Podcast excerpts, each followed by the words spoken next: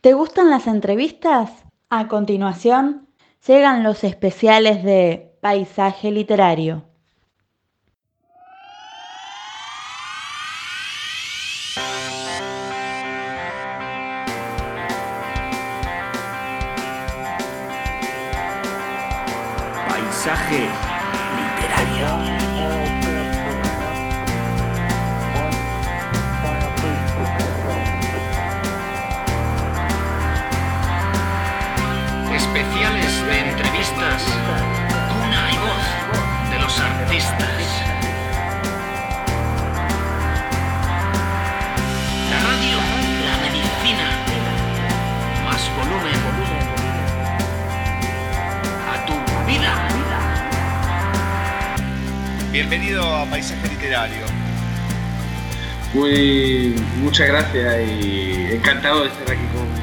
Contigo y con todos vosotros. Y gracias por la oportunidad, claro. por favor, por favor.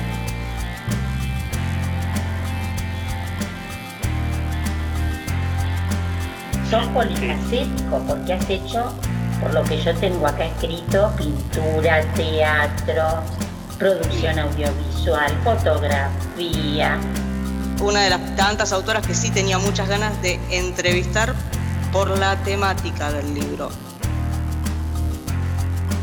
Primer relato, bueno, no sé si estará en el libro o no, pero ¿cuál fue eso que te impulsó? Bueno, abro el libro, mi primer relato, el tuyo, ¿no? Claro está. ¿Cuál fue y por qué?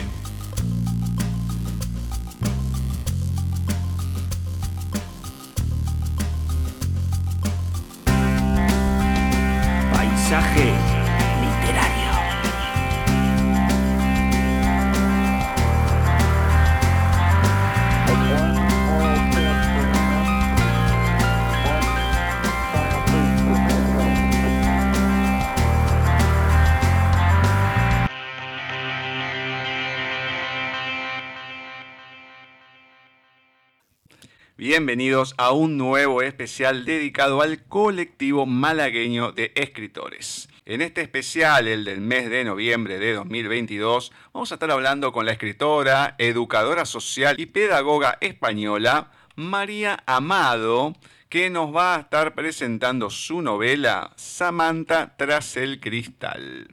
En la previa les puedo comentar que es muy simpática, así que Vamos a darle paso, vamos a darle la bienvenida y a ver qué nos va contando de esta su novela. Muy buenas tardes, noche, María. ¿Cómo va todo por ahí? Hola, muy bien, muy bien. Muchísimas gracias por invitarme a tu programa. No, por favor, gracias a vos por haber aceptado, lógicamente, la invitación del intermediario que tenemos, que es Víctor Frías y bueno, y gracias a él te tenemos acá y podemos seguir disfrutando de la gente del colectivo, que eso es lo que me gusta. Sí, la verdad que son, somos como una gran familia y, nos tenemos todos mucho cariño. Muy bien, muy bien. Antes de arrancar, porque después entre una cosa y la otra no lo pregunto, pero ¿cómo llegas al colectivo?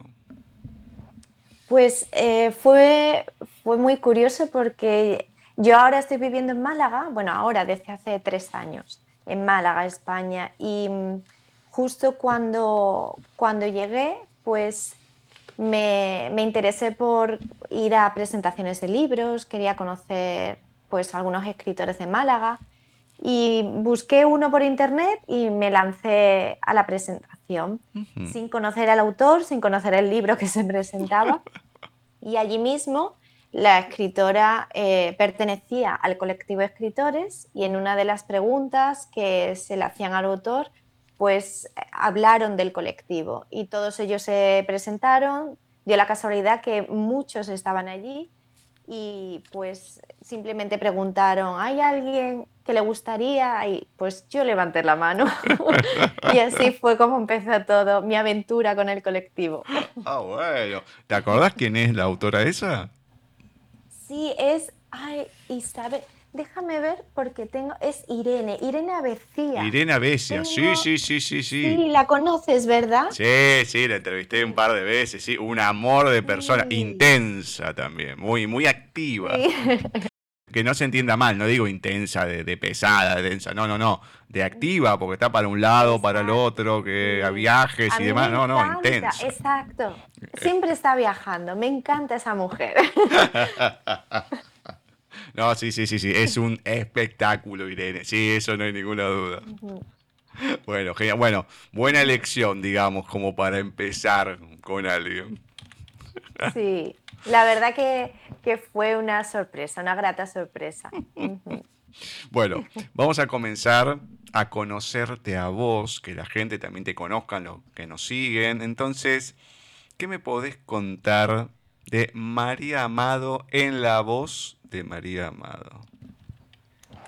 Pues María Amado mm, es una joven que, también ha viajado mucho. Me ha tocado investigar en diferentes ciudades, países y llevo muchos años fuera de, de mi ciudad natal, pero voy de vez en cuando a visitar a mi familia, amigos.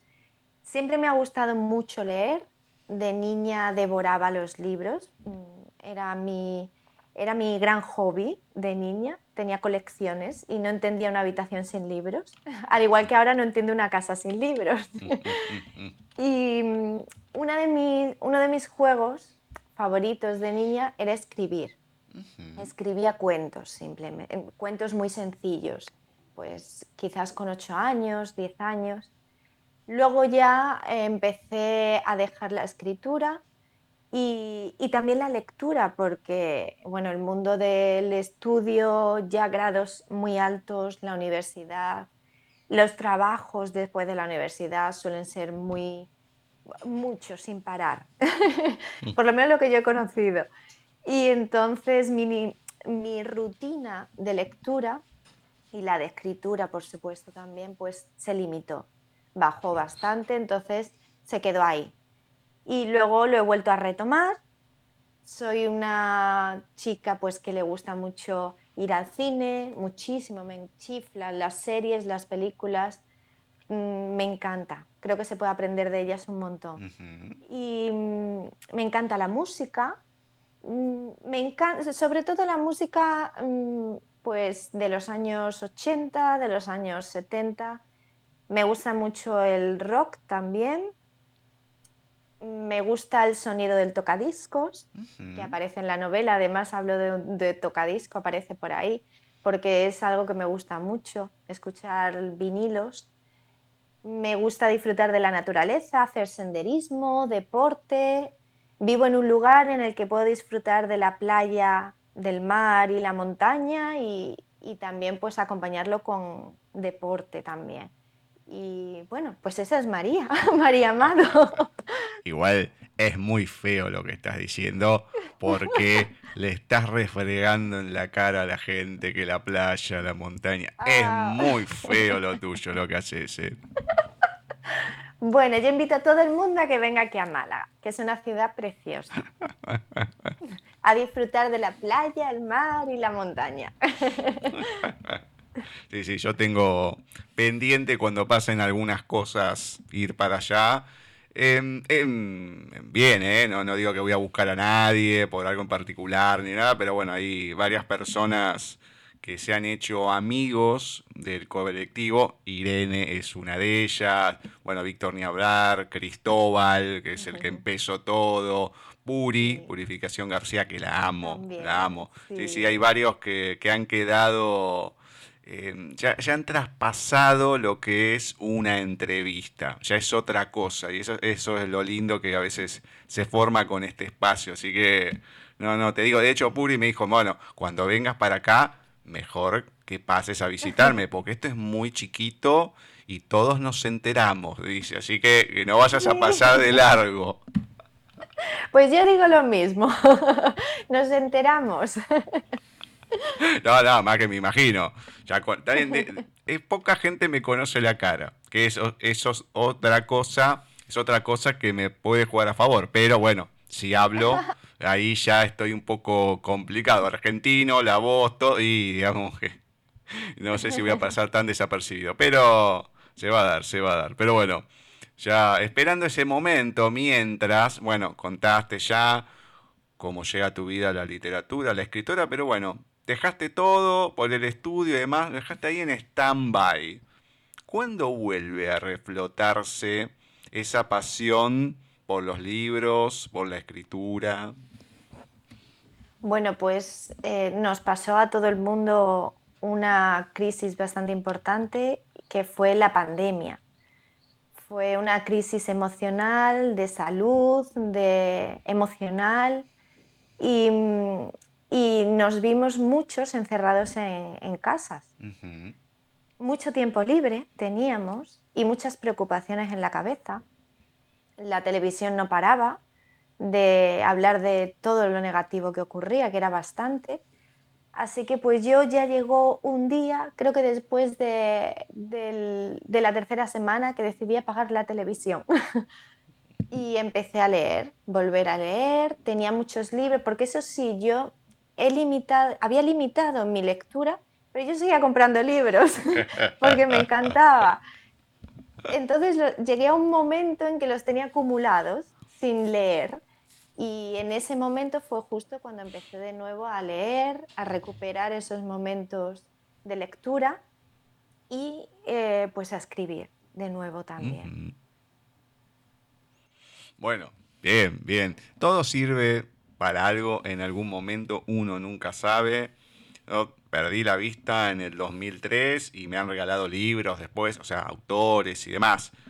Eh, no familiares, porque bueno, me regalaron un libro, un familiar que me conoce y todo, es para revoleárselo por la cabeza.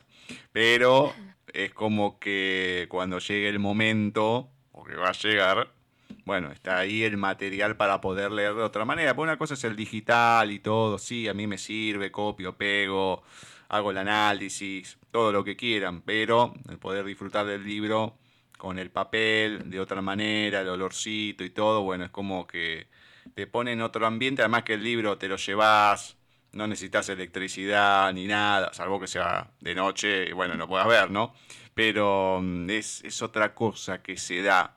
Pero todo llega a su momento, todo es por algo y bueno, lo interesante es eso, porque si no hubieses tenido que empezar a comprar, que te los manden, bueno, lo bueno que lo tenías ahí y bueno, ya está, era solamente sentarse y leer.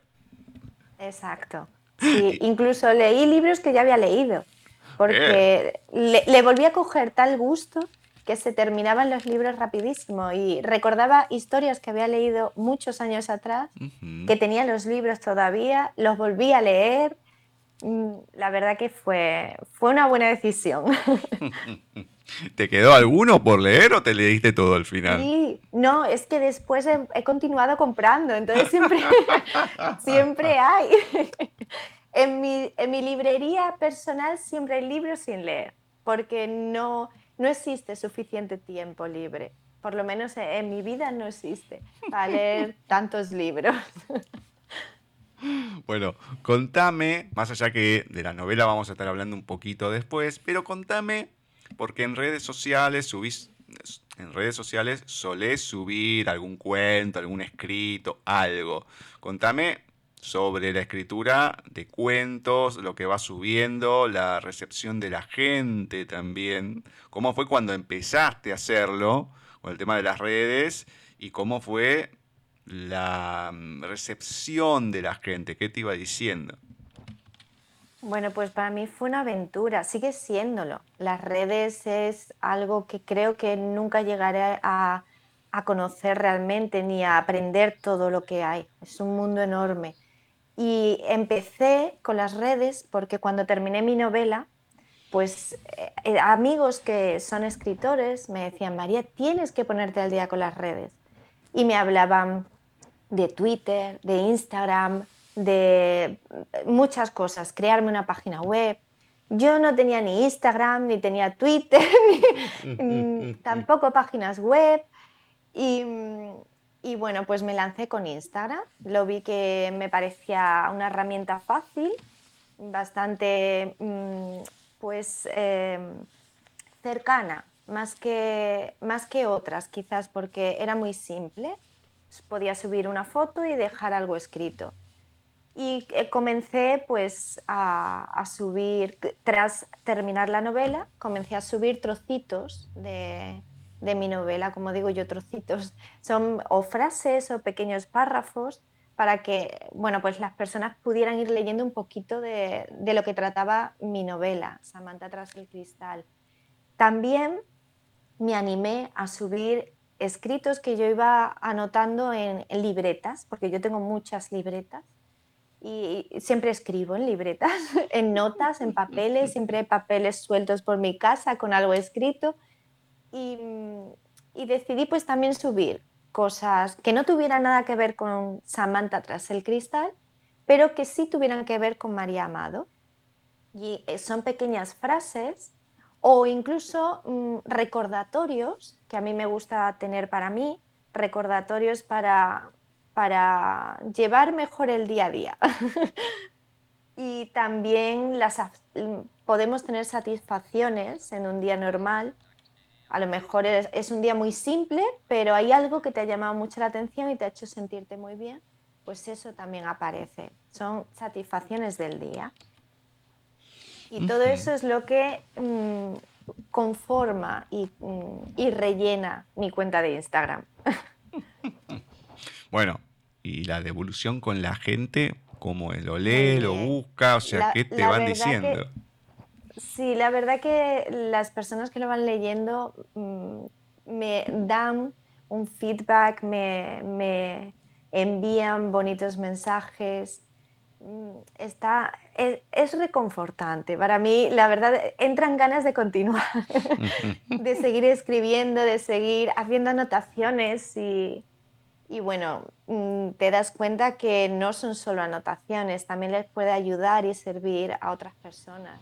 Así que es estupendo. Bueno, bien, bien.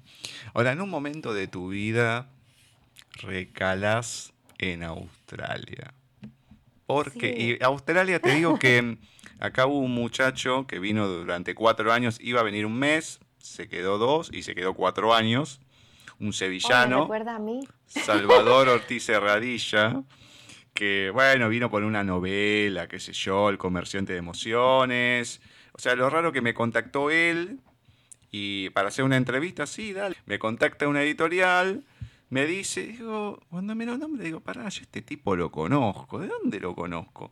Y empiezo a buscar, digo, ah, qué buena la editorial, ¿eh? Porque el, muchacho me contactó hace como dos meses y ustedes me están contactando un día antes a que venga. Bueno, cayó un martes, el miércoles en ese momento lo hacíamos en vivo, los programas. Bueno, vino todo, un mes, dos meses, después se quedó, si podía participar, dale, sí, bueno. Y en el 2017, creo que fue fin del 2017 o algo por ahí, cuatro años cumplidos, un poquito más, bueno, había conocido a su pareja actual, que era australiana, que estaba estudiando acá, y se fue para allá. Ya que hace bastante tiempo que está allá, le costó la adaptación, el idioma, todo, porque no sabía nada. Empezó a estudiar algo acá, pero fue bastante complicado. Entonces, desde ese conocimiento, ¿no? De las complicaciones que tuvo y todo. Entonces, ¿cómo fue ir a Australia y empezar a adaptarse a otro país, a otra lengua, a todo un mundo distinto? Es una odisea, Gustavo. Yo tengo que decir que para mí fue la mayor aventura que, he tenido, vamos, eh, con creces. Pues me marché a Australia con mi pareja. Fuimos allí porque queríamos mejorar el inglés en, una, en un momento en el que España estaba mm, pues, eh, eh, sumida en una crisis económica, era difícil encontrar trabajo, yo tenía mi profesión, pero mm, no, no, había trabajo realmente, y ni con buenas condiciones, lo poco que había. Así que decidimos... Perdón, te hago, pues te hago un parate. ¿Qué estamos hablando? ¿2010 más o menos? No, estamos hablando de 2014, ya por el final. Sí, sí, sí era el final, pero ya con muchos años acumulados. Claro, obviamente, eran cuatro años mínimo acumulados y sí, se iban siguiendo, siguiendo las cosas, sí. Entonces ya llegó un momento en que dijimos, tiramos la toalla, vamos a aprender inglés porque era algo que sí queríamos. Mi pareja llevaba un año en academias de inglés, pero mm, queríamos aprender de una forma rápida. Y si vas a una academia, en un país donde el habla no es inglés, o en este caso es inglés porque es lo que se habla en Australia, pues eh, vas a tardar mucho más. Vas a tardar más que si te vas a vivir a un país nativo. Entonces dijimos, bueno, pues vámonos. Estuvimos primero barajando Inglaterra, Londres. ¿Por qué? Pues porque estaba más cerca, pero estaba lleno de españoles. Entonces no queríamos eh, tener relación con españoles o personas de habla hispana porque realmente queríamos aprender rápido, nos queríamos obligar a hablar en inglés, a encontrarnos en esa situación de supervivencia.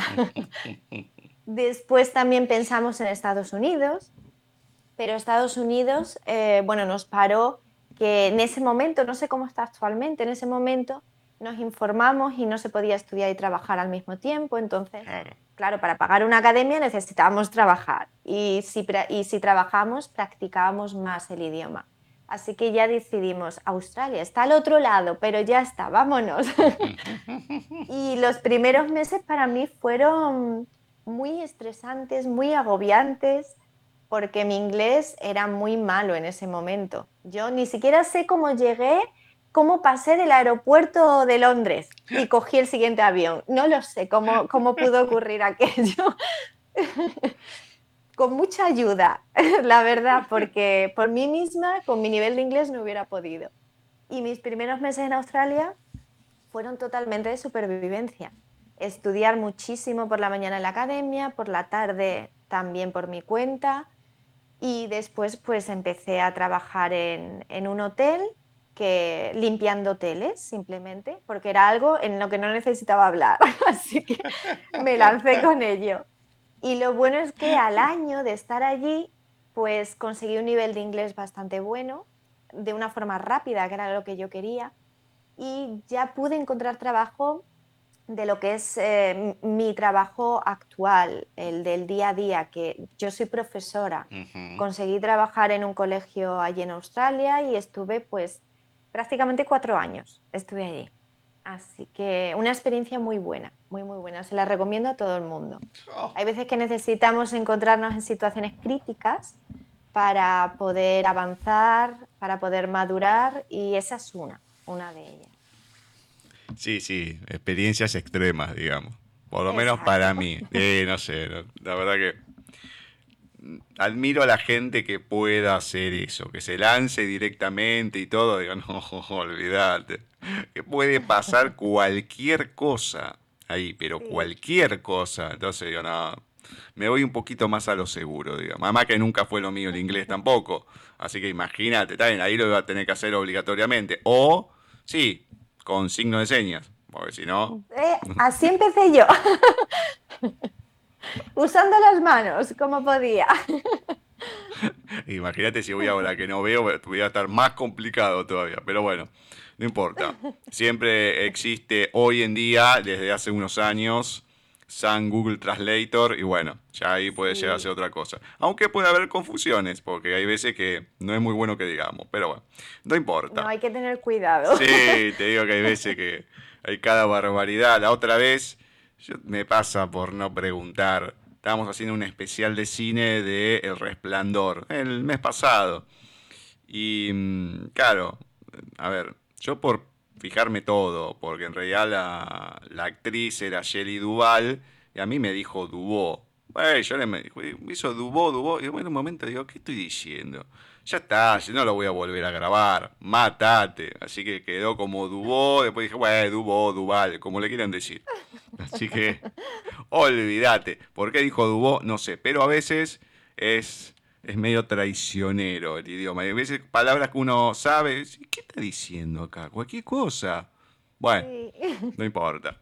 Son cuestiones que a veces pasan. Pero quiero ahora entrar a lo que dijiste precisamente de tu profesión, porque más allá de profesora, no solamente de español para extranjeros, en general, pedagoga, y a Montessori, entonces, más allá de saber cómo es el contacto con el alumno, cuando te parás o cuando empezaste y hoy en día esa evolución de pararte frente al alumno, ese contacto, ese feedback que hay que tener, cómo es en tu caso, Pero también quiero que me expliques, porque yo lo tuve que buscar y hay mucha gente que no sabe, ¿qué es ser un guía Montessori? Bueno, yo, mm, todo esto comenzó mi gran aventura en la educación porque de niña no me gustaba mi colegio. no me gustaba mi no, no el colegio en sí, los amigos eran estupendos, los compañeros, profesores, es, era la forma de, enseñanza. Pasé al instituto, me ocurrió lo mismo. Mm, se, aprendía, bueno, realmente no se aprendía, se estudiaba para un examen, pero no para, para tu vida, para el resto de tu vida. Aprendíamos solo para eso, para el examen. Después los conceptos se podían olvidar porque se habían hecho de una forma de memorización. Entonces, mm, se podían, podías terminar el examen y ya tu mente, todos esos conceptos desaparecían de la mente. ¿Qué pasó? Después llegó la universidad y pues me ocurrió lo mismo, pero empecé con una carrera universitaria que a mí me enamoró, fue educación social. Aprendí muchísimo en esa carrera. Mm, fue más, ya no como profesional, sino mm, como personalmente. Sí. Me enseñó mucho. Y ahí pude aprender que los tres años de vida de una persona influye mucho en la edad adulta. Todo cómo vas aprendiendo, cómo vas adquiriendo los conocimientos, mm, todo lo que vive em, un niño a esa edad, pues le van a influir. Mm, incluso los seis primeros años de vida. Esos primeros años son cruciales. Así que quise mm, pues eh, investigar mucho más, meterme mucho más con eso y decidí prepararme como pedagoga y conocer todos los tipos de, metodologías que, podían existir. Mm, para mi sorpresa, mm, eh, conocí Montessori, pero con un parrafito, un pequeño párrafo. conocí Montessori en mi carrera universitaria. Pero fue un parrafito que a mí me llamó mucho la atención, así que continué investigando sobre pedagogías alternativas. Conocí, pues, eh, por ejemplo, una escuela que hay en Bali, que es eh, Green School, que escuché en las charlas TED, creo que se llama, TED, sí, eh, dio una charla el director de ese colegio y hablaba pues una experiencia muy parecida a la misma, que no le había ido bien en los colegios cuando era niño y decidió crear una escuela totalmente diferente donde realmente el alumno pudiera aprender y, lo hizo. Y pues todo eso me empezó a remover. ¿Qué pasó? Que me choqué contra la pared, porque aquí en España, cuando yo terminé las carreras universitarias, ese tipo de pedagogías eran, pues eh, no había bastante, no había realmente.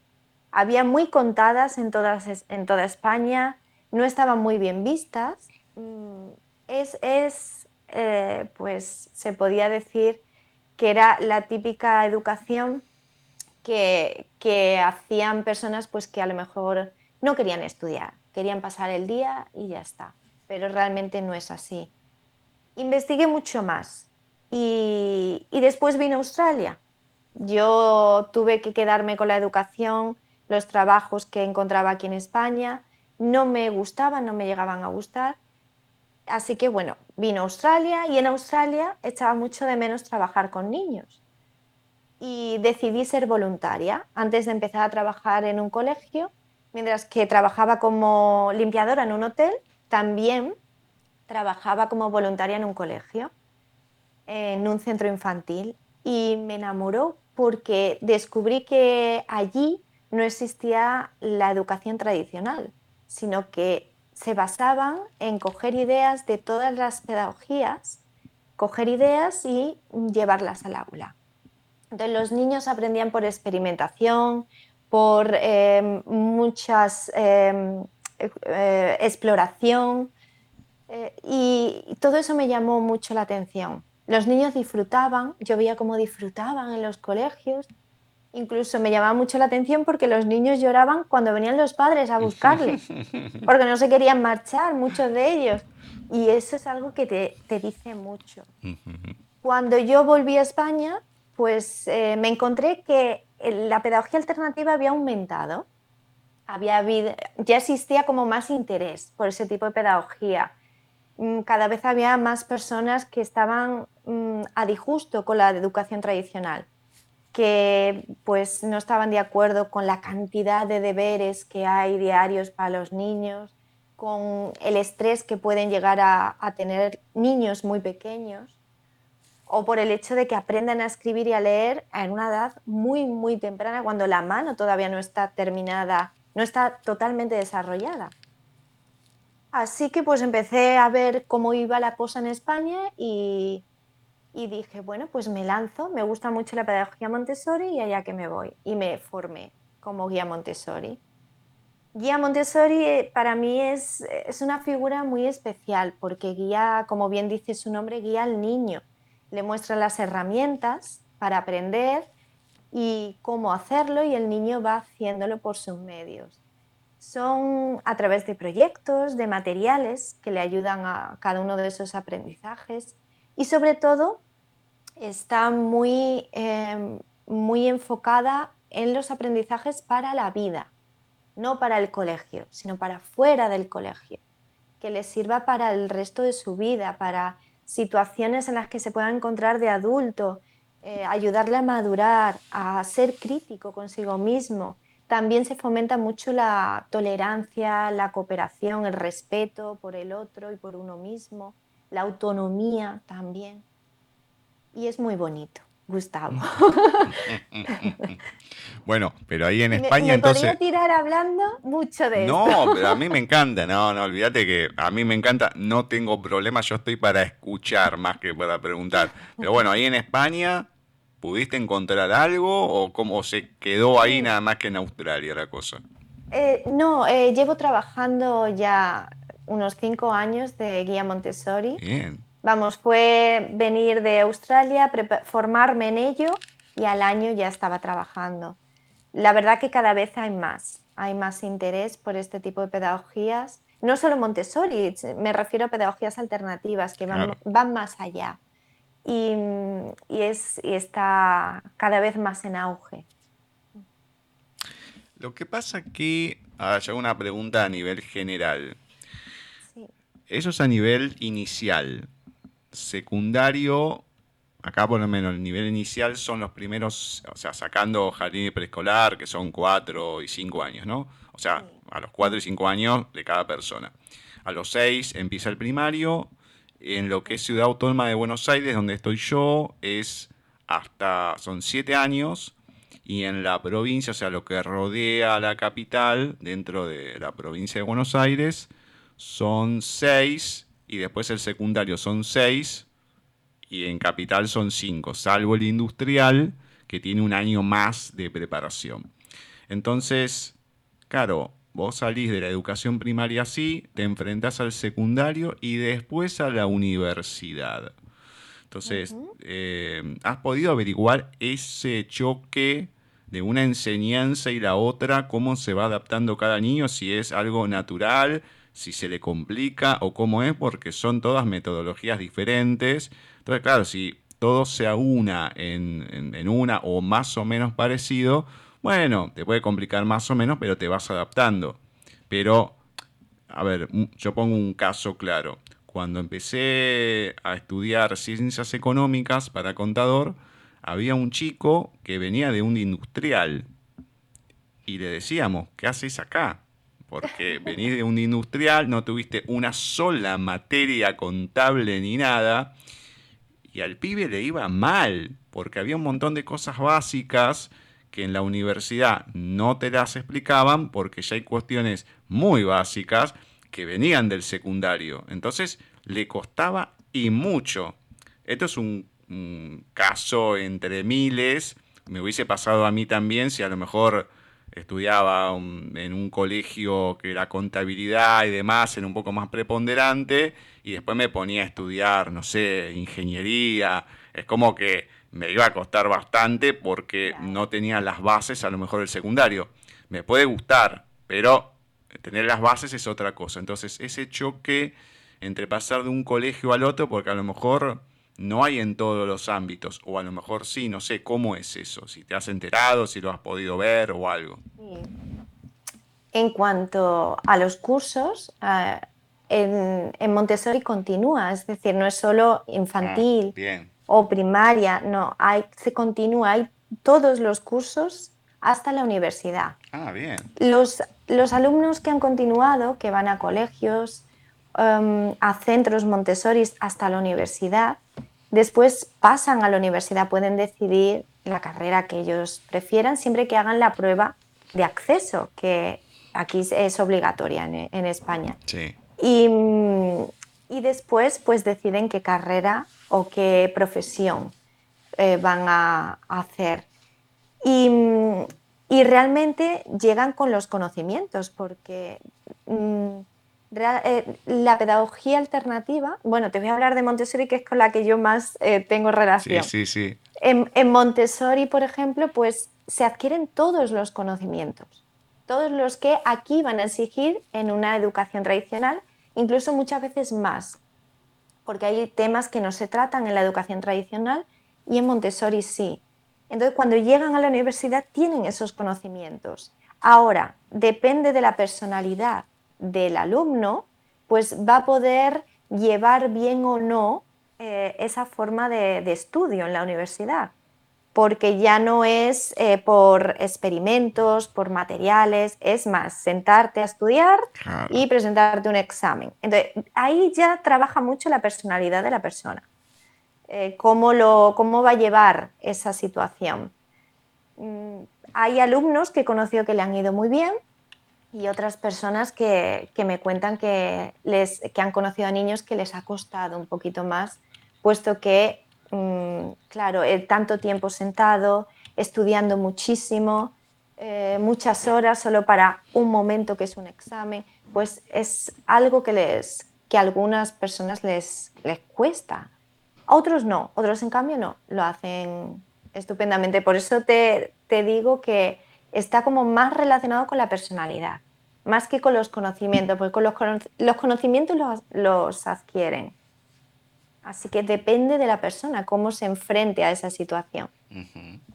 Bueno, genial. Ojalá me hubiese tocado algo así cuando yo era chico. Olvídate. ¿Sabe qué? Le hubiese pasado mucho mejor. yo mm, lo he pensado mucho también. sí, no, porque hay, hay cada nerviosismo. Yo transpiraba cada vez que tenía que dar un examen por un montón de cosas, pero sí, no, a veces es, es una cosa que te, no, digo que te bloquea, pero te hace tan mal muchas cuestiones. Entonces, bueno, qué sé yo, poder hacerlo de otra manera.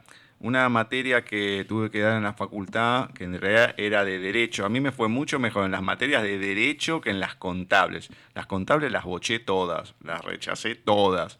Las de derecho las aprobé sin problema, cosa que me tenía que haber dedicado al derecho, pero no importa, ya me había tirado para, para la materia contable.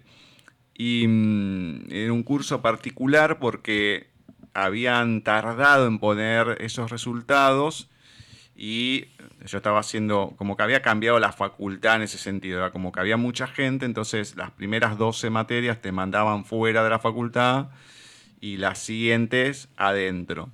Entonces yo tenía dos del ciclo básico y uno del profesional. Bueno, me anoto y no me sale. Bueno, está bien, qué sé yo. Y una amiga que ya había entrado me dice, mira, pusieron otro papel que dice resultado de la segunda inscripción pendientes.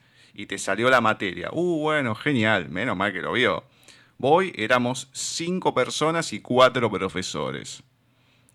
Claro, la gran mayoría de la gente nunca se enteró. Estamos hablando en una época que Internet era más que primitivo. Todavía estaba el dial-up, o sea, más que primitivo, no todo el mundo lo tenía. Entonces, bueno, vamos. Doy el primer parcial nervioso, mal, todo. Digo, mira, yo las cosas las sé, pero me estás haciendo analizar una cosa y la otra y se me está bloqueando. Ah, sí, sí, sí, me hacían. Bueno, pregúntame. Me empieza a preguntar y le contesto una, le contesto dos, le contesto tres. Bueno, hasta que me mete el pie en una. Bueno, y los otros dos parciales los pasé como si nada. Ahora, el nerviosismo del primer parcial oral Y después ya los demás, conocer al profesor, conocer cómo se hacía, bueno, tener un poco más de cancha, bueno, pasaba. Pero claro, lo pudieron tomar de esa manera porque éramos cinco alumnos. Hubiéramos sido un curso normal de más de 100, y bueno, no, era escrito. Entonces, te da otro nerviosismo oral, además que no te podés copiar para nada, porque estás ahí paradito, no tenés escapatoria. Pero en el último, ¿qué pasaba? Había, pasaban de a dos o tres. Y a mí me dejaban, no, me, no me llamaban, no me llamaban. Por, más que éramos poco, me dejaba para lo último. Entonces el, el flaco me miraba, porque hacía una pregunta y yo movía los labios, como diciendo tal cosa, tal cosa. Y los otros dudaban, todo. Bueno, seguía preguntando y yo volvía a contestar. Y en un momento dice, a ver, vení, quédate acá. Pone tal cosa, ta, ta, ta, ta. La segunda pregunta, ta, ta, ta, listo, ya está. Andate. Nueve. Que yo, uy, no, pero no me da el promedio, ¿no? Porque tal y tal cosa. No, no, claro, era, eran tres parciales, pero el nueve ya era la nota final. digo, ah, bueno, genial, gracias. Y fui, matate. Y los que habían arrancado mejor empezaron a bajar. Entonces, es también un poco, sí, la confianza, el ir sabiendo, depende cómo te lo tomen, cómo lo encaren y cómo te enseñen.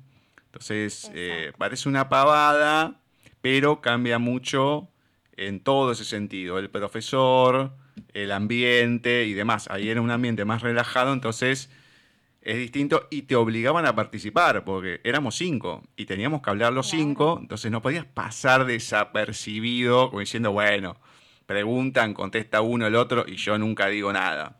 Entonces, es más personalizado, cambian, siempre dicen lo mismo. Es muchos alumnos para un solo profesor, entonces no le podés dar la dedicación. Entonces, bueno, hay muchas cosas que habría que, que empezar a cambiarlas. Bueno, la verdad que celebro que estén este tipo de enseñanzas que, bueno, se puedan hacer de otra manera y que sirvan, sobre todo. Así que, bueno, es lo, importante el aprender las cosas para la vida y para poder desenvolverse más que nada. Así que bueno, bien, lo celebro eso, lo celebro. Vamos con la novela. Entonces quiero saber cómo surgió, cuál fue esa semilla que dio origen a Samantha tras el cristal, que después se llamó así, y qué se va a encontrar la gente en esta novela. Bueno, la semilla empezó muy pronto. la semilla, mm, te puedo decir que se creó en el 2010. La primera escena de la novela es, es muy real, porque me ocurrió a mí. Fue una situación que para mí fue muy estresante en su momento. Sentía hasta miedo, pero al día siguiente la recordé, me empecé a reír la vi como una situación cómica, había, había cambiado. No viviéndola justo en el momento, sino viéndola desde fuera, me parecía una situación muy cómica. Y decidí escribirla porque, bueno, me había parecido muy, muy divertida y, dije, bueno, la voy a escribir. Y esa escena estuvo guardada en, en el portátil muchos años, todos estos años, desde el 2010 hasta que empecé a escribir la novela. Y, bueno, estuvo conmigo en Australia porque viajó conmigo el portátil, el disco duro externo, cambié de portátil y llegó la pandemia. Cuando empecé a leer y a escribir, pues recordé esa escena que había escrito años atrás, pero no recordaba ni lo, cómo lo había escrito, ni dónde estaba guardado tampoco. y me puse a buscarla, la encontré, la leí, me volví a reír muchísimo y decidí continuar la historia. Y así es como comenzó Samantha tras el cristal. Imagino que, que todo lo que he ido viviendo hasta ahora ha ido almacenando esa novela. Han ido almacenando escenas, historias para poder construirla, porque en ella se, he intentado transmitir pues situaciones en las que se puede ver reflejada más de uno y más de una. Situaciones muy cotidianas, unas más cómicas que otras y otras más dramáticas que otras, pero en realidad se habla de la vida, del día a día. Eh, continué escribiéndola y para mi sorpresa, pues eh, acabó siendo una novela mm, empecé haciéndola pues como un hobby para pasar esos días de pandemia encerrada. Yo le iba mandando a mis tías, porque tengo una tía que es, ha escrito guiones de teatro, es profesora de lengua. Tengo otra tía que es mm, ferviente lectora, le encanta leer, entonces tanto a la una como a la otra le iba enviando capítulos y me decían, ah, continúa, a ver cómo sigue, a ver cómo... Y así terminó Samantha. y cuando la terminé, me animaron a, pues, a lanzarme y, venga, pues, públicala, haz algo, a ver que, que la puedan leer más personas. Y así fue. Así es como creció Samantha. Bueno, esa primera escena, en términos generales, ¿cómo sería? Oh, es una, la puedo contar perfectamente. seguro que más de uno se va a reír imaginándome ahí en esa situación, pero no hay problema. Para eso está escrito. Pues eh, me encontré que de repente en, en, el piso donde yo vivía en ese momento había encontrado pues unas cucarachas. De repente mm. un día encontraba una, otro día encontraba otra y yo decía, esto no puede ser no puede ser, tengo que hablar con mi casero, que hay algo, no puede ser. Y yo llevaba muy poco tiempo en ese piso. Y, y bueno, pues mi casero intentó solucionarlo, pero me decía, María, no encuentro de dónde pueden salir porque está todo cerrado, todo tapado. Y yo le decía, yo tapo todos los agujeros de la ducha, del fregadero, de la cocina, todo. Y hasta que un día, bueno, pues me estaba duchando tranquilamente y arriba en la, lo que se llama la alcachofa, el, grifo de arriba de la sí, ducha, sí, sí, sí. había un roto muy pequeño en un azulejo, muy pequeño, que en ningún momento pudiera yo pensar que por ahí podría salir algo. Pues duchándome me cayó una cucaracha desde ese agujero. Dios mío. Y, y, yo en ese momento tenía pánico a las cucarachas, ya no, ya lo superé por muchas situaciones y, y en ese momento lo pasé muy mal, muy, muy, muy mal. Pero nada, al día siguiente lo recordé, me reí de mí misma, de, lo, cómo lo había, mm, cómo había reaccionado ante aquello. Mm. y, por eso, al final, para mí fue una situación muy cómica, nada dramática. Oh, me hace acordar, no sé si lo viste, hay mucha gente que lo debe haber visto y gente que no, una vieja serie de los 80, Alf Ah, sí, sí, hay un yo la veía. Hay un capítulo que él saca como unos, eh, como unos elementos de su nave y demás. Y bueno, y le cae a una cucaracha y empieza a crecer, a crecer. Lo dejan solo en la casa. Claro, y vos ves las antenitas y todo, pero ves que es descomunal y te van pasando el ruido.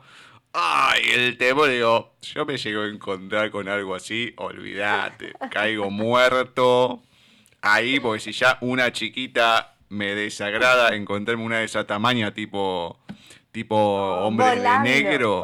¡Ah! Olvidate. Volando, cayó volando. No, no, no. Creo que en, la novela tengo eh, una expresión que es cayó en paracaídas, como en oh. paracaídas, porque bajó, vamos, cuando me quise dar cuenta ya la tenía en la cabeza, fue horrible. Pero oh. bueno, ahora contándolo, oh ya, me resulta muy, muy divertida la situación. Sí, pues, te digo que a mí si me llega a pasar algo así, yo creo que lo puedo recordar y no me resulta divertido para nada, ¿eh? pero bueno, eh, te, te mm, admiro tu poder de, de, mutación en ese sentido, te digo. Bueno. En la novela hay muchas historias obviamente como estas, personales de varios personajes, pero también autorreflexiones.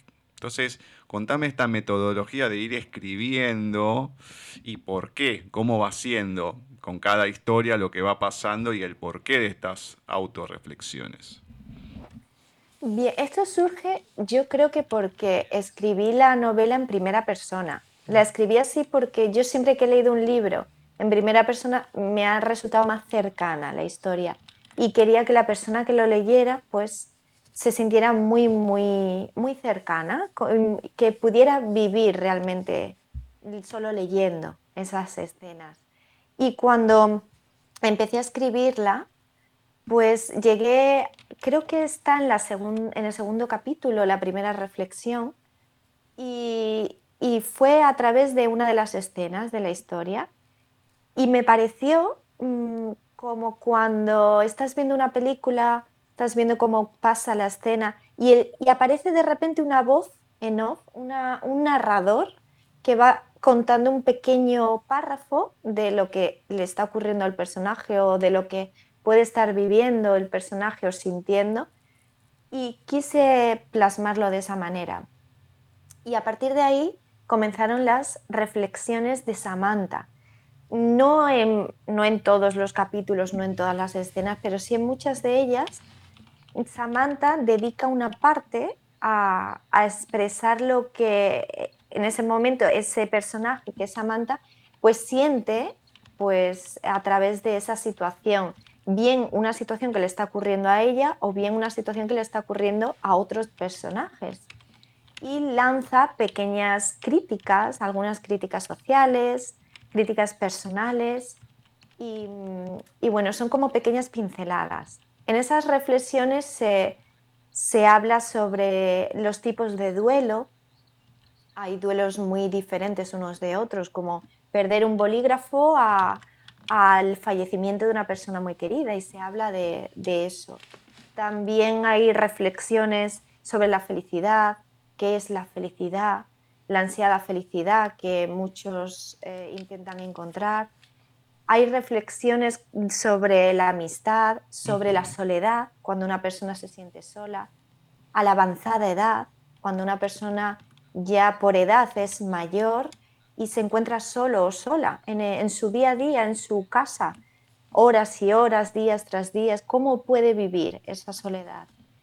Y bueno, hay muchas reflexiones diferentes, muchas sobre las diferencias sexuales, sobre mm, también la, distinción económica que puede existir entre, entre diferentes partes de una sociedad, cómo se vive también una enfermedad. Hay muchas, muchas reflexiones en las que creo y bueno, por el feedback que he podido recibir de lectores, se han identificado muchos, muchos de ellos. Bueno, en uno de los videos, en uno de los videos que me habías pasado, hay una narración de un fragmento de la novela y precisamente cuando Samantha como que llega a la casa de los padres, no lo encuentra, el padre está llorando y, bueno, el padre le encuentra, el padre, sí, el padre de cuenta que la madre, o sea, su esposa, está enferma. Bueno, toda una parte dramática y demás. Y es como que es una cuestión muy cercana. A mí me pasó no igual, pero con mi vieja, cuando había empezado a estar mal en el 2002, y no le encontraban qué era y demás, habían empezado a tener problemas para caminar y qué sé yo, que decían que no, era un músculo pegado al hueso y qué sé yo y qué sé cuánto, hasta que una de mis tías se cansa, una de las primas de ella, y dice, no, así no puedes estar y demás, agarra, la lleva a un hospital público que ahí trabajaba la hija, y bueno, y le descubren que tiene cáncer. El tema que yo había quedado solo en mi casa, en el garage tengo un aro de básquet, estaba jugando tranquilamente. Claro, y se habían ido hace un montón de tiempo. Entonces me llama mi hermano, en esa época ya estaba casado hace bastante y todo, y llorando y todo, me dice la situación. Y yo agarro la pelota de básquet, empiezo a revolear para todos lados, pero el primer pensamiento es, se muere. Era lo primero que se me cruza en la cabeza. Entonces, bueno, fue un proceso que duró poco, pero bastante complicado, el deterioro y demás. Y es como que esa sola escena a uno le va removiendo todo eso que vivió de una cierta manera. Entonces, si hay situaciones así, claro, son en la vida de cada uno, mientras más grandes es, más todavía, vas empatizando con lo que se va diciendo porque es eh, complicado, son situaciones duras, aunque puedan hacer algunas de otra índole, como la de las cucarachas y demás, siempre uno puede empatizar con él o los personajes, con esas situaciones y las vas haciendo carne, aunque no sea exactamente como lo dice ahí, pero la memoria emotiva se te va y lo comprendes. Sí, sí, eso, mm, eso ocurre. Te lo digo porque, bueno, yo lo escribí, pero también viví una situación parecida. También he, he, tenido familiares que han fallecido por el cáncer mm, y, y también familiares que han padecido el cáncer, lo han superado y es una situación muy difícil ya no digo la persona que lo está sufriendo, eso es, eh, no hay palabras. Pero las personas además que estamos a su alrededor, es eh, ir viendo el día a día de esa persona, de cómo va deteriorando, el, cómo esa enfermedad va, deteriorando el cuerpo. Y, es, muy triste, la verdad. En la novela yo he intentado eh, transmitir esa vivencia de Samantha con su madre, pues de una forma muy delicada, de una forma en la que mm, Samantha va madurando sin que ella se dé cuenta, porque se encuentra con esa situación en, cuando ella tenía una vida muy fácil, ni siquiera sabía lo que quería hacer con su vida, pero le daba igual. Mm, ella vivía el día a día, tal como, tal como llegaba, pues ya, ya está, llegó el día. Pero se encontró con la enfermedad de su madre, lo que le hizo pues darle una vuelta mm, de tuerca a su vida por completo y le hizo madurar, tomar decisiones muy importantes para ella. Fue viendo cómo el día a día iba pasando con su madre, todo lo que iba sufriendo, lo que iba viviendo su madre. además he querido mm, crear un personaje de su madre. Su madre se llama Ágata y la he mm, plasmado como una mujer muy fuerte. Ha ido llevando la enfermedad de una forma que ella misma se daba ánimos. No necesitaba a nadie más que le diera ánimos. Y eso era lo que Samantha iba viendo, lo que iba admirando de su madre, que era una mujer que se enfrentaba a todo lo que le fuera pareciendo.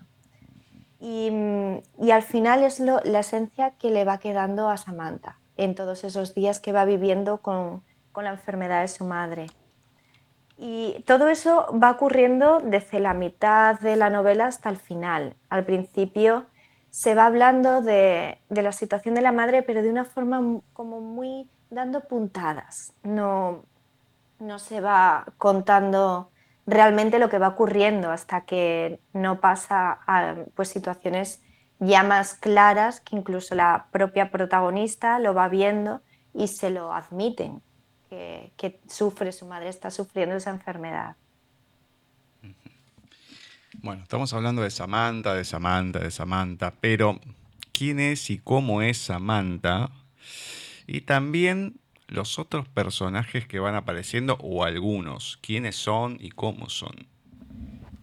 Samantha es una chica joven, es joven Em, ella le gusta mucho el arte, pintar, eh, pero también le gusta la psicología, pero realmente no tiene ni una ni la otra. Mm, ella trabaja como camarera en un, en un restaurante, trabaja por las noches y los fines de semana. Después, algunas tardes, no todas, pues da una hora, dos horas de clase en una escuela de arte, enseña dibujo a niños y, mm, y, su vida es muy, muy, muy rutinaria y además ella no tiene responsabilidades importantes, ni siquiera se plantea proyectos futuros y tampoco es que le importe. Tiene, es, es una persona que, por ejemplo, una de sus características es que llega tarde a todo, porque realmente como que se entretiene con todo, pero no termina de hacer todo y cuando quiere llegar a lo siguiente ya llega tarde. Eh, es un poco desorganizada y, está rodeada de muchos personajes que van a ayudarla a crecer. Muchos de ellos, prácticamente todos. He querido mm, dibujar cada uno de ellos de una forma que cada uno tenga una eh, personalidad muy característica para que pueda enseñarle algo diferente a la protagonista. Eh, hay personajes, principalmente, por ejemplo, su madre es la que le va enseñando en toda la novela, también su padre, también ese amor incondicional que tiene hacia su madre, un amor romántico, un amor mm, pasional, eh, lo he querido contar de una forma muy dulce, muy, muy cariñosa, ese amor que se tienen entre los dos. También hay personajes como por ejemplo Valero, Valero su casero. Su casero es muy excéntrico, muy divertido y le enseña a Samantha a abrir la mente, a ser más abierta, a ver más allá. Valero es diseñador, pero también eh, trabaja como drag queen y, enseña, enseña muchas cosas a Samantha, sobre todo eso, abrir la mente. También hay personajes como sus amigas. Tienen un, grupo de amigas, cada una de ellas muy diferente de las demás. Está Lara, que es una chica muy responsable, tiene su pareja de muchos años, se marchan al extranjero a trabajar. Mm, también está Carmen. Carmen es eh, madre de familia numerosa, muy estresada porque ella trabaja y además se ocupa de los niños, su marido está todo el día trabajando y ella pues quiere también evolucionar, no solo quedarse en eso, en una posición muy básica en su trabajo, en su profesión y, cuidar de la casa todo el tiempo. Carmen habla mucho sobre eso, sobre el, querer eh, avanzar en su mundo profesional y al mismo tiempo ser madre, no, no tener por qué abandonarlo. También está su amiga Alex, Alex es una chica muy alocada, es psicóloga y no quiere ninguna relación, ninguna. Eh, para ella todo es diversión, el carpe diem. Y, bueno, pues la vida de cada uno de ellos también va evolucionando. Y es de lo que también Samantha va aprendiendo. Muchas de esas vidas van dando un vuelco también, empiezan de una forma y terminan de otra. Hay personajes, por ejemplo, también los amores que tiene Samantha. Aparecen dos amores para Samantha, uno es muy pasional, que la hace sufrir mucho, y otro es otro, otro amor mucho más eh, familiar, eh, cariñoso, de compañero, de pareja, muy cuidadoso, que le hace ver otro tipo de amor y otro tipo de y otro respeto Así que todos los personajes van enseñando a Samantha. Incluso hay uno que, es muy, aparece pocas veces, pero cada vez que aparece eh, marca a Samantha. Incluso ella lo nombra en alguna de... El mismo personaje lo comenta. Eh, es la señora Pepa, que es eh, pues, la conserje de la Escuela de Bellas Artes. Siempre que ve a Samantha le da un consejo. Es una mujer muy mayor que debería de estar jubilada, pero no lo está y continúa trabajando. Nunca ha ido a una escuela, nunca tuvo la oportunidad de estudiar, pero es ese tipo de, mentes que no necesitan ir a una escuela para ser una persona muy sabia. Y, y, le aporta a Samantha muchos consejos. Hay muchos personajes y creo que todos ellos son igual de importantes para, para que esta novela se haya creado.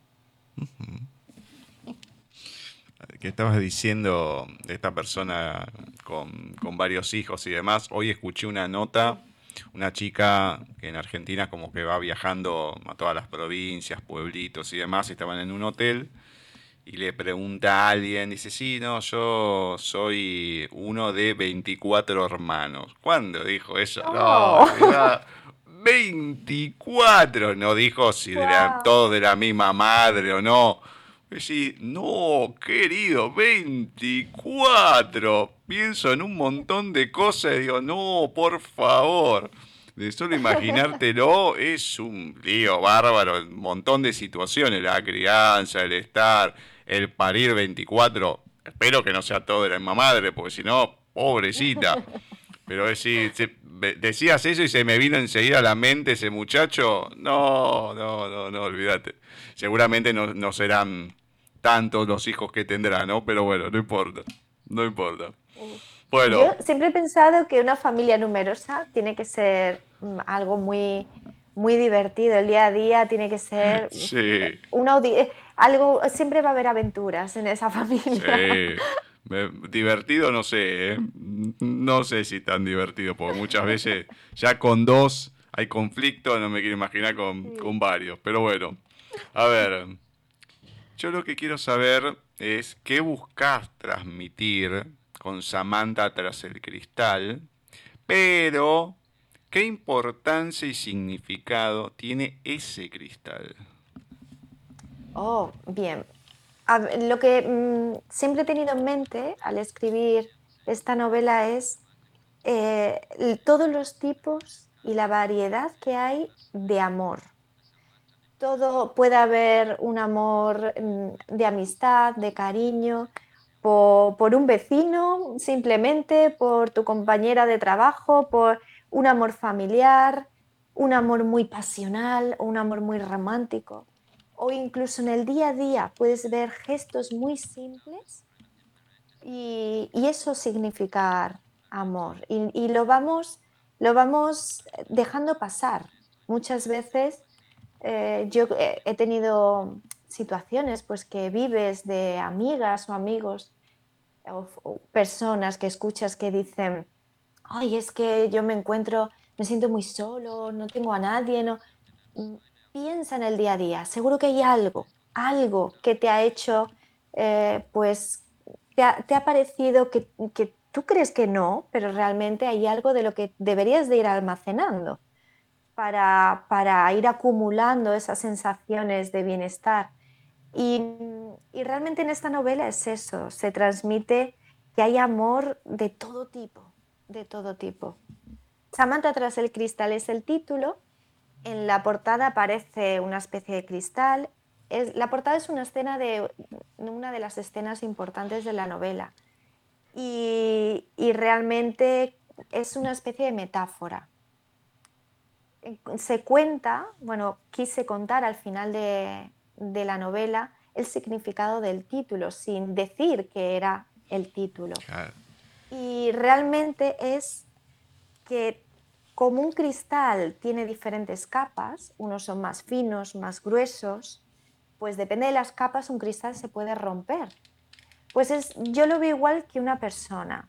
Una persona va construyendo, conforme va viviendo experiencias en su vida, va construyendo capas.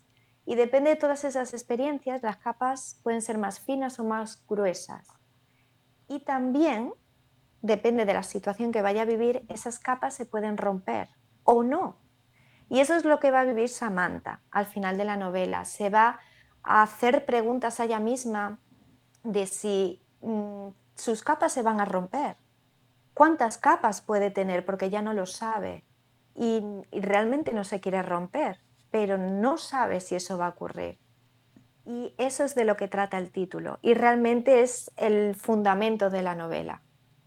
Todas esas vivencias que podemos llegar a vivir y esas capas que nos hacen crear.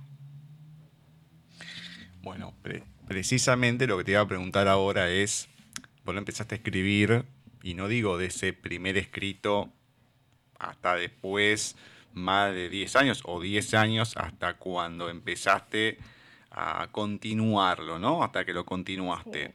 Porque obviamente ahí en esos 10 años mínimos hay una evolución en la persona. Pero no solamente en la persona, sino la evolución que van teniendo los personajes, cómo es, no que cuentes todo con detalle, lógicamente, pero qué evolución se va viendo en términos generales en la persona, o sea, en tu persona y en los personajes a la hora de ir escribiendo, porque es otra experiencia diferente, escribir un cuento y demás, el vivir y el crecer o no, a veces evoluciona y a veces se involuciona, pero ese crecimiento que se tiene a la hora de empezar y terminar una historia después de tanto tiempo y qué evolución le fuiste viendo a los personajes porque todos cuentan que uno piensa una cosa pero después van tomando vida propia. Entonces, esas ambas evoluciones, ¿cómo fueron? ¿Cómo las sentiste? Bueno, realmente yo lo comencé a escribir en el 2010, pero solo la primera escena. Se quedó guardada y después en la pandemia comencé a escribirla de nuevo. Continué esa escena hasta que terminé y se convirtió en novela. En todo ese proceso de escritura, pues realmente fue durante la pandemia que estuvimos todos encerrados. Creo que fueron tres meses, tres, cuatro. En ese periodo de tiempo, pues los personajes realmente iban evolucionando porque a mí me gusta mucho y es como lo hice eh, tomar notas al principio, crearme mis esquemas, tenerlo todo muy bien pensado, pero también eh, la evolución mm, iba surgiendo. Entonces eh, iba viendo cómo esos personajes empezaban con, una, mm, con un tipo de vida y terminaban con una vida totalmente diferente. Incluso hay en una de las partes de la novela que se comenta que puedes, eh, que, no puedes controlar el tiempo, ni siquiera los planes o proyectos que vayas a tener. Todo puede dar una vuelta y no darte ni cuenta. Eh, vivir una situación ahora mismo y dentro de un año tu vida ser otra totalmente diferente, porque van surgiendo cosas. Y, eso lo viven todos, todos los personajes prácticamente. Todos ellos empiezan de una forma y su vida va pasando, le van ocurriendo situaciones y terminan de, pues, con otra situación mejorada o cambiada. O, por ejemplo, Alex, una de sus amigas, empieza pues siendo un personaje que no cree en las relaciones, que para ella simplemente es el carpe diem, disfrutar el día a día y no estar con una persona para el resto de su vida. Bueno, pues aparece alguien en su vida que le hace cambiar totalmente incluso no es ni siquiera el prototipo de hombre con el que siempre había estado, sino otro totalmente diferente. Y, vas viendo esa evolución. Eh, ese personaje se va sorprendiendo de, ella misma, de cómo me puede gustar a mí una persona así. Bueno, pues te gusta. Eh, ¿Cómo estoy viviendo yo esto? Bueno, pues lo estás viviendo, disfrútalo, aprovechalo. y es así he querido que los personajes también fueran aprendiendo ellos de las situaciones. Y yo misma, pues para mí ha servido de liberación. Lo tengo que reconocer. Mm, yo para mí esta novela, mm, el final de la novela para mí ha sido una liberación. No me costó nada escribirla, tengo que reconocerlo, pero sí la última parte. La última parte incluso eh, estuve semanas sin querer eh, ponerme a escribir porque hmm. sabía lo que iba a escribir, sabía lo que tenía que venir y no quería, no quería enfrentarme a ello. He vivido, mm, como he dicho, situaciones en las que eh, personas muy queridas han sufrido enfermedades muy importantes y esa última parte para mí era crucial. Y, y bueno, qué decir, yo he llorado de risa y de pena con, la historia de Samantha. Entonces, para mí, ha, servido de liberación. Bueno, bien, bien, bien. Bueno, antes del final, ¿nos regalas algo en tu voz de Samantha tras el cristal? Claro, os voy a leer una escena, una escenita que es muy divertida de una de sus amigas, de las que he comentado, Lara, que, bueno, como he comentado, cada una de ellas vive algo diferente y en este momento, pues Lara es muy joven, está en la universidad y conoce a, un chico extranjero que ninguno de los dos hablan sus idiomas, pero se entienden a la perfección. y bueno, esto sería. Unas semanas más tarde fui al café Los Caprichos de Dolores había quedado con Lara después de comer. Hacía días que no hablábamos, quizás porque ocupábamos gran parte de esa última etapa universitaria estudiando y si se daba el caso también trabajando. La vi a lo lejos, sentada en una silla de la terraza de la cafetería. Hacía un día estupendo, soleado, caluroso y corría una pequeña brisa. Ella estaba leyendo un libro mientras que de vez en cuando bebía sorbos pequeños de su zumo de piña. Permanecía concentrada en la lectura. Crucé la calle de piedras rápidamente, al escuchar como un coche inesperado me pitaba. Lara perdió la concentración y alzó la vista. Me miró y levantó una mano para indicarme dónde estaba sentada. Pedí disculpas al conductor y me acerqué a ella. Hola, chocolatito, dije con una gran sonrisa abierta. Oh, Sam, no me llames así. Lo siento, es que me pareció tan gracioso. ¿Qué tal estás? Bien, aunque algo agobiada por los exámenes finales. No he estudiado nada, Sam. ¿Qué dices? Me sorprendió. Ella es siempre tan sensata, formal y responsable. ¿Qué habría podido ocurrir? Sam, he quedado con Franz casi todos los días. ¿Qué? No tenía ni idea.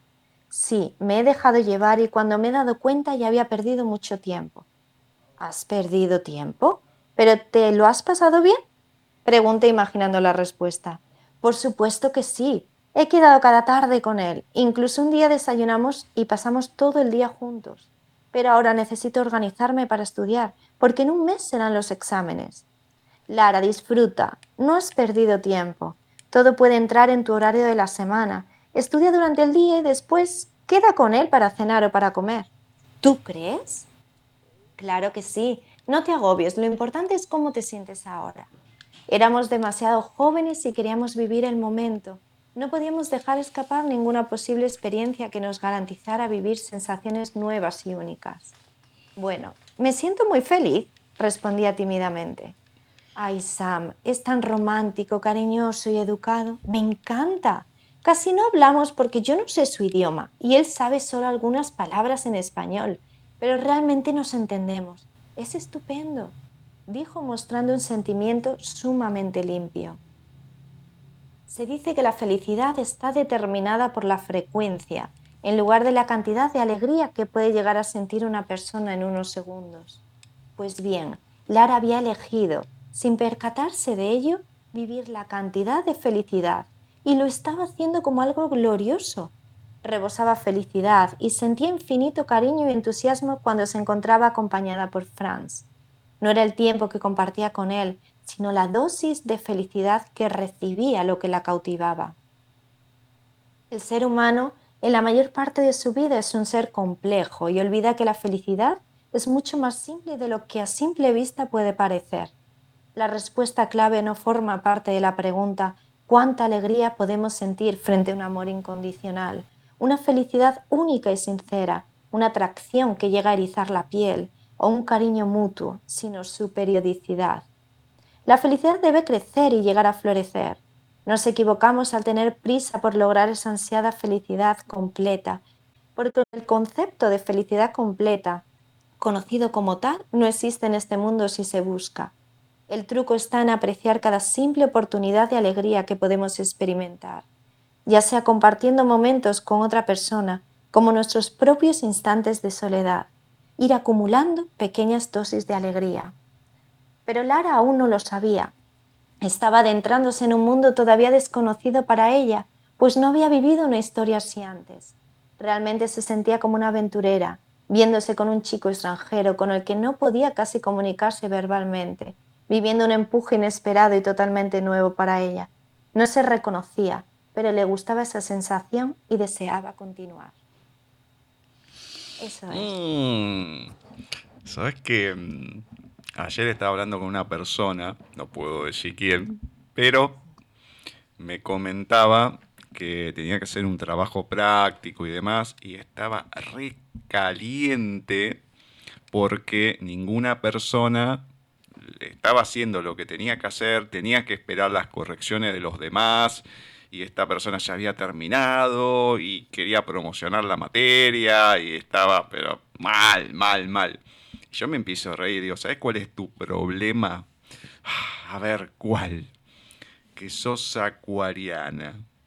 Y, y, te lo digo por experiencia, o sea que te hablo desde el futuro y vas a sufrir toda tu vida eso porque el acuariano quieren que las cosas sean de la manera que piensa, organizada, yo lo hago así, así, así, y tengo que depender del otro y no me gusta. Bueno, entonces me hizo acordar un poco a eso, porque claro, uno tiene todo organizado y después viene alguien, te desacomoda todo. Acá, bueno, en otro sentido, ¿no? Exacto, pues eso le pasó a Lara.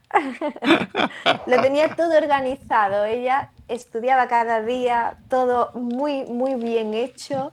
Ella muy responsable, pero vino alguien y le, le trastocó todo, todos los planes.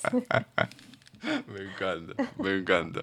Bueno, comentame la gente dónde puede conseguir Samantha tras el cristal y también dónde te encuentran a vos, porque sí, no tenías nada, ni redes, ni nada, pero bueno, de un momento al otro lo tuviste que hacer, así que dónde conseguir el libro y dónde te encuentran a vos. Bien, pues mi libro se puede comprar, bueno, aquí en España, en muchas librerías está. Eh, también en, en, Latinoamérica también se puede, se puede pedir en librerías. Mm, porque la editorial está trabajando también con librerías de allí. Y bueno, en Internet está en Amazon, tanto libro físico como libro electrónico. Y em, también en algunas páginas eh, como libros.cc mm, se puede comprar también el libro de forma online. Mis redes sociales, pues en Facebook es María Amado, y en Instagram es arroba by mariquilla. No tiene nada que ver. Pero el nombre es, eh, me llamaba así mi abuelo y es un nombre muy cariñoso y quise reflejarlo en ello. Así que es B-Y Mariquilla. Y ahí voy dejando muchos escritos, no solo de, la novela, sino también eh, versos, eh, pues reflexiones que se pueden llegar a tener y, bueno, alguna fotografía también para que me vayan viendo lo que se va haciendo. Y, eso, por ahí. También, si alguien me quiere escribir por privado a través de Instagram o Facebook, yo puedo enviar también el libro físico. Además con dedicatoria y con unos regalitos también. Muy bien, me encanta, me encanta. Bueno, lo que me lo que puedo decir que de esta entrevista me llevo a la persona porque sos muy dulce, sos simpática, te reís y eso a la hora de hablar significa mucho porque uno puede hacer una pregunta y todo, genial, pero cuando del otro lado ya la persona se ríe o se sonríe, te cambia todo. Yo siempre lo que comento, que me ha pasado no sé, en el 98% en las entrevistas al colectivo, lo que destaco es eso, que siempre están con una sonrisa del otro lado. A lo mejor no sos oriunda de Málaga, pero lo transmitís igual. Y creo que tiene algo ahí esa tierra que, bueno, Andalucía entera, que te hablan y siempre están con la sonrisa siempre están alegres, entonces es, es muy importante eso, porque pueden pasar un montón de cosas y demás, pero el poder estar así y el transmitirlo es muy importante. Y a la otra persona le llega de otra manera. Es como cuando uno va a una dependencia pública. Entonces vos vas y le, lo tratás mal a la otra persona, bueno, ya ahí empezamos complicados. Ahora, la otra persona viste, le hablas bien y todo, puede ser complicado, pero depende cómo le hables, o si te sonreís o algo, siempre y cuando no le estés tomando el pelo, bueno, es como que cambian las cosas. A mí me ha pasado. Después me la agarré con otra persona, no importa. Pero en ese momento era otra cuestión. Así que cambia mucho eso y la verdad se agradece por el tipo de persona que sos. Ojalá que en algún momento el libro lo pueda tener, lo pueda leer y todo, o, ¿por qué no?, los que vengan, porque van a seguir habiendo libros seguramente, a lo mejor no ahora, más tarde, no importa, pero esa cabecita seguramente va a seguir escribiendo y va a haber algunas otras historias, me imagino. La cabeza no para. La cabeza continúa en acción todo el tiempo, sí. Bueno, eso es importante. Así que acá lugar siempre va a haber, sea en el espacio del colectivo, sea por afuera, no importa. Acá siempre lugar hay en paisaje para, para charlar, para difundir. O sea que eso, bueno, está descontado. Así que muchas, muchas, muchas gracias. Bueno, a seguir adelante y esperemos que sea hasta dentro de muy poquito. Muchísimas gracias. Y como te he dicho al principio, muchas gracias por invitarme. Me ha encantado la entrevista, hablar contigo. Ha sido un ratito muy bueno. Muchas gracias. bueno, cuídate mucho y lo dicho, hasta dentro de poquito. Un beso gigante. Un abrazo. Adiós. Así ha pasado por nuestros especiales dedicados al colectivo malagueño de escritores, María Amado, que nos estuvo presentando su novela Samantha tras el cristal. María, un amor de persona. Más allá que bueno, no pude leer el libro por varias circunstancias, pero lo que va transmitiendo a lo largo de la entrevista, a lo largo de la charla, es un espectáculo. Muy linda persona, risueña, y eso es más que importante. Y la novela promete, por lo menos lo que fuimos hablando, lo que nos fue comentando, es algo que tiene mucho potencial, porque creo que son situaciones que uno ha pasado o puede empatizar con ellas. Muchas gracias nuevamente a María, a Víctor por el contacto, a la gente del colectivo, así que muchas, muchas gracias. A continuación vamos a arrancar con un nuevo programa de paisaje literario, en donde más allá de las lecturas vamos a estar entrevistando a una autora de ediciones Russer, Ágata Mancilla Barragán, que nos va a estar presentando su libro El Mesías. Así que ya, en nada, arrancamos con el programa oficial de paisaje literario.